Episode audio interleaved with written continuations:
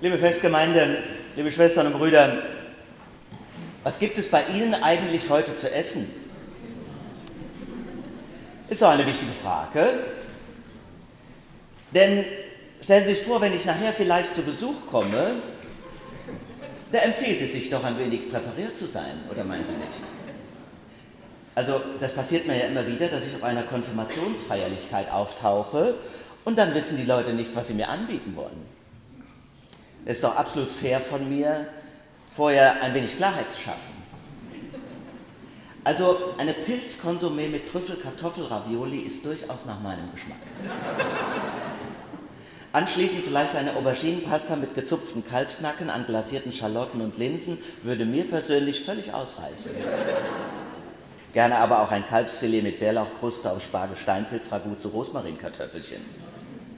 Oder hatten Sie sich jetzt etwa auf Blumenkohlmusseline mit Garnelen, Garnelen an gratiniertem Gemüse und Lachs-Tatar vorbereitet? Wäre für mich jetzt auch völlig in Ordnung. Das, es ist aber auch nichts gegen Jakobsmuscheln an einem Spinat-Tomatensalat mit Tonkabohnen-Dressing und Curryschaum einzuwenden. Gerne auch ein Grünkohlparfait an Chilischokolade und eine Essenz aus Macadamia oder Lammlachs mit Zitronenminzsoße und Forellentatar. Immer wieder gerne genommen werden von mir auch Sushi-Variationen mit Miso-Suppe, dazu ein Karree vom Iberico-Schwein auf Kartoffelgemüse mit Eisauce und Antipasti-Möhren.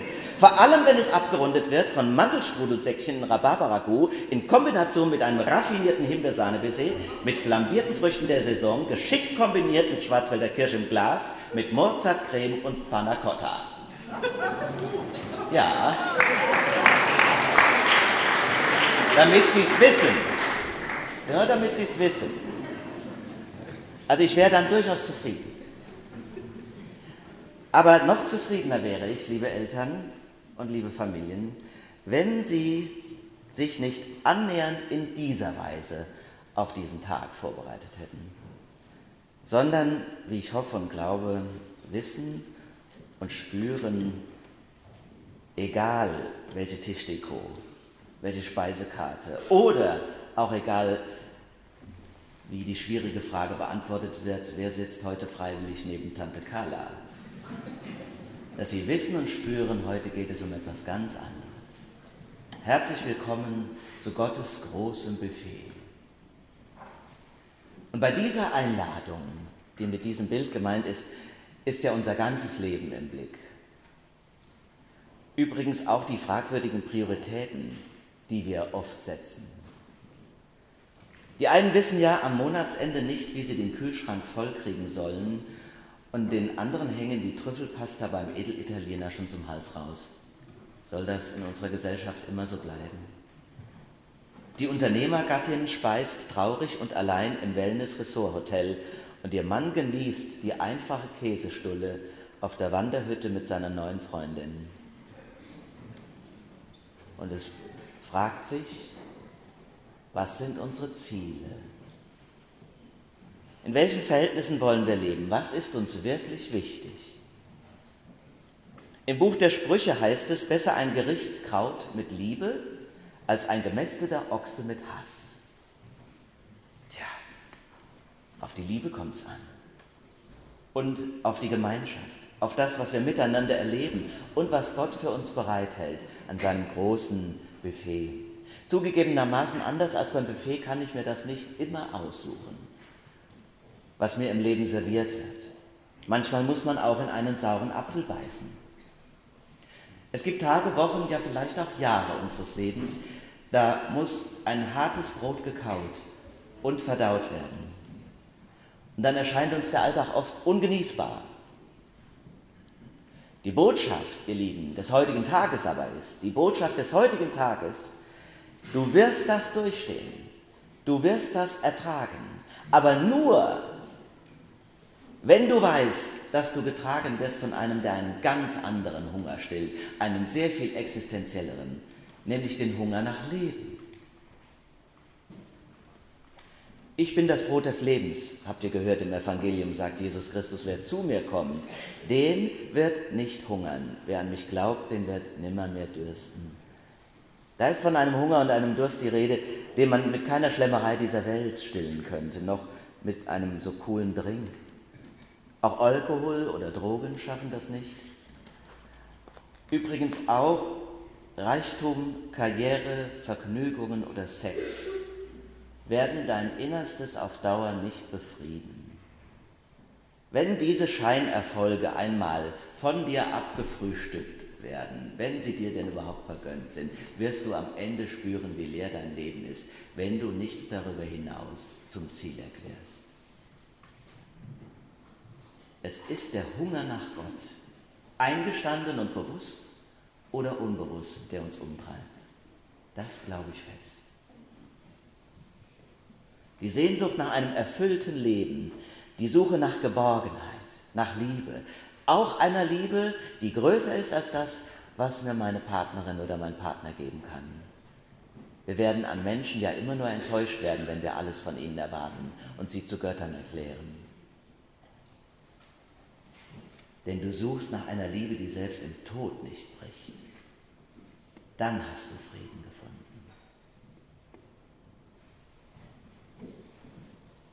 Das wirst du aber nur bewältigen und dem auf die Spur kommen, wenn du dich öffnest und die Frage nach Gott zulässt. Alles andere ist Junkfood, nährt nicht.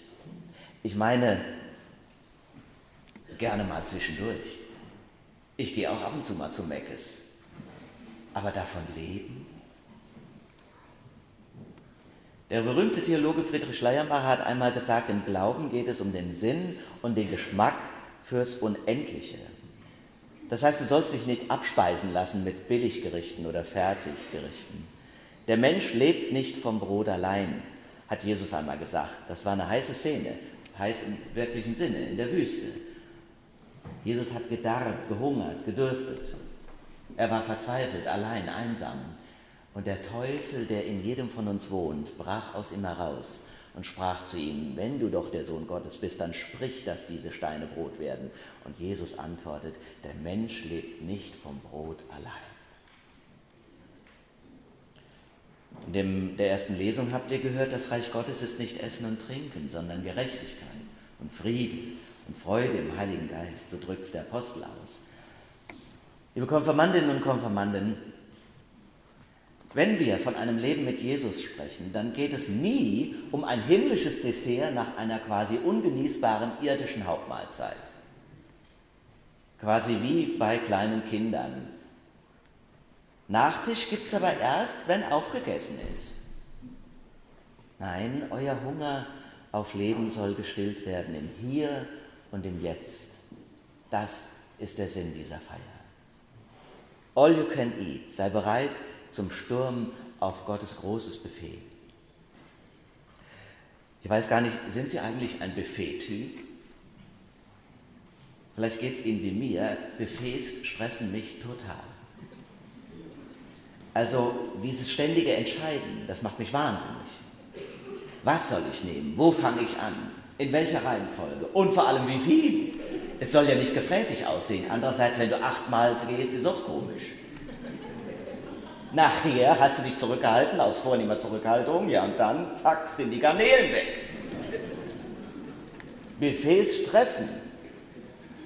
Genau wie bei Subway. Waren Sie da schon mal? Bevor du das Sandwich hast, hast du 18 Fragen beantwortet. Eigentlich wollte ich doch nur was essen. Vielleicht regt uns dieses Thema auch an, noch einmal über die Schönheit des einfachen Lebens nachzudenken. Buffets stressen, weil sie so viele Möglichkeiten eröffnen. Aber ihr Lieben, machen wir uns nichts vor, genauso ist das Leben. Das Leben ist auch so. Tausend Möglichkeiten. Und dieser ständige Druck zu entscheiden. Früher war das noch ein bisschen anders. Heute ist die Optionenfülle das Problem. Unsere Jugendlichen haben nicht das Problem wie vielleicht noch unsere Eltern- oder Großelterngeneration, dass sie zu wenig Freiheit haben. Ihnen fehlt der Halt. Du musst dich immer entscheiden. Nichts ist vorher klar. Selbst aus der Religion wird ja gerne wie ein Buffet ausgewählt. Guck mal, was mir von was was passt. Existenzielle Entscheidungen werden in unserem Leben immer wieder getroffen werden müssen, auch im älter werden, ist das noch so. Aber natürlich, klar, gerade wenn man jung ist, in den nächsten Jahren. Und die können einen fixen fertig machen. Ich erinnere mich an eine Konfirmandin aus dem Hunsrück, wo ich mehrere Jahre Pfarrer war. Und fünf Jahre nach der Konfirmation rief die mich an, ich war längst in Godesberg. Sie war jetzt 19 und hat das beste Abitur der ganzen Schule abgelegt. Mensch, Laura, sage ich, du, das ist aber toll, dass du anrufst. Was? Bestes Abitur, ist doch super. Sagt sie, ja, aber ich weiß einfach nicht, was ich jetzt machen soll. Alle raten mir die verrücktesten Dinge. Und das gute Abi macht mir total Druck. Mit so einer Note darf man nicht einfach Busfahrerin oder Diätassistentin werden. Sag ich ja, Laura, willst du das denn? Nein, sagt sie. Ja, was willst du denn? Na, das weiß ich eben nicht. Da hatte ich eine gute Idee. Laura, sag ich, so eine schwierige Frage, die hat auch immer etwas mit Gott zu tun. Die Frage nämlich, wo er dich hinhaben will und braucht. Und am besten geht das, wenn man sich viel Zeit nimmt und viel auf sich selbst hört und auf ihn. Da kam ich auf die Idee, sie auf den Schwanberg zu schicken, wo wir als Gemeinde auch öfter hinfahren. Da gibt es ein evangelisches Frauenkloster. Und da hat sie dann gelebt und gearbeitet, gebetet und viel geredet mit den weisen Schwestern, die sie aufnahmen wie eine Tochter. Und nach einem halben Jahr meldet sie sich wieder bei mir. Ich wollte mich mal melden und mich bedanken. Überglücklich. Sie wäre ja jetzt echt froh. Laura, sage ich, echt? Weißt du denn jetzt, was du machen willst? Sagt sie, nein, weiß ich immer noch nicht, aber es macht mir nichts mehr aus. Denn ich weiß bestimmt, es wird sich etwas finden. Tja. Bereit zum Sturm auf Gottes großes Buffet voller Gelassenheit und Zuversicht. Nein, ich weiß es immer noch nicht, aber es macht mir nicht mehr so viel aus. Vielleicht klingt das verrückt, aber es war eine Riesenbefreiung und ein großer Segen. Und die Eltern waren so dankbar, denn sie hatten ihrer Tochter überhaupt gar keinen Druck gemacht. Beängstigt hat sie der Druck, den sich ihre Tochter selbst gemacht hatte. Ich kenne viele Eltern und bin auch manchmal erstaunt und verärgert in der Konfirmandenzeit, die ihren Kindern stark Druck machen. Aber wehe dem, wenn sich da was verselbstständigt und sie haben das gar nicht mehr im Griff. Die Eltern hatten das tiefe Bewusstsein, jetzt übersteuert was, wir kriegen das hier nicht mehr gelöst. Und sie waren so dankbar, als sie wieder ein in sich ruhender Mensch war, bereit zum Sturm auf Gottes großes Buffet, ohne Ängstlichkeit und voller Gelassenheit. Liebe Konfirmandinnen und Konfirmanden, wir feiern heute das große Fest eurer Konfirmation. Man könnte ja sagen, das Buffet ist eröffnet. Und es sind so viele Möglichkeiten, die auf euch warten. Das Leben ist reich und euer Leben soll reich sein. Aber bitte, bitte verwechselt das nicht mit Geld, mit Ruhm oder Macht. Und glaubt denen nicht, und seien es die Eltern, die euch erzählen wollen, dass sich ohne Abitur und ohne gute Noten kein Leben leben lässt. Schon jetzt in eurer Jugend begründet ihr einen Reichtum, von dem ihr noch im Alter zehren werdet. Es ist eben nicht so, dass das Leben erst später beginnt, wenn es Abi geschafft ist, wenn das Studium rum ist, der Einstieg in den Beruf bewältigt, ja, wenn endlich mal die Kinder groß sind, ja, vielleicht geht es dann los, wenn die Rente durch ist. Nein, das Leben ist jetzt, jetzt und hier.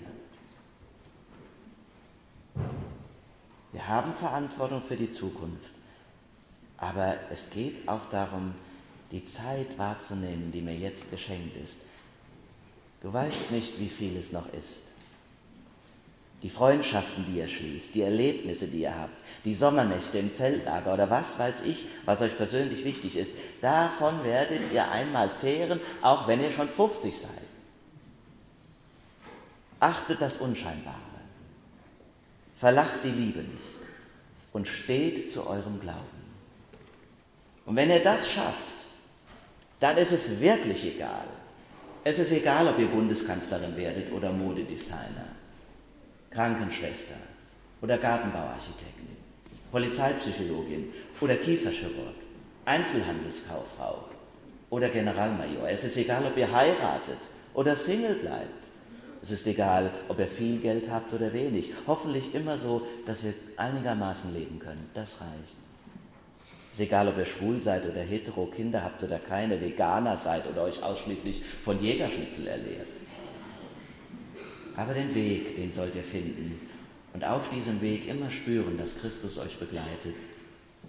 Merken, dass es nicht auf die Größe des Buffets ankommt, sondern dass ich das finde, was mir schmeckt. Ein Leben mit Gott, das schmeckt. Die Konfirmandinnen und Konfirmanden haben ein bisschen gekostet. Ich hoffe, sie sind noch nicht satt. Und dass sie euch mitmotiviert haben und vielleicht noch weiter motivieren, mal ihre Nachbarinnen und Nachbarn zu schocken. Gehen Sie doch einmal mal wieder in die Kirche. Lassen Sie sich einladen. Gehen Sie in die Tiefe.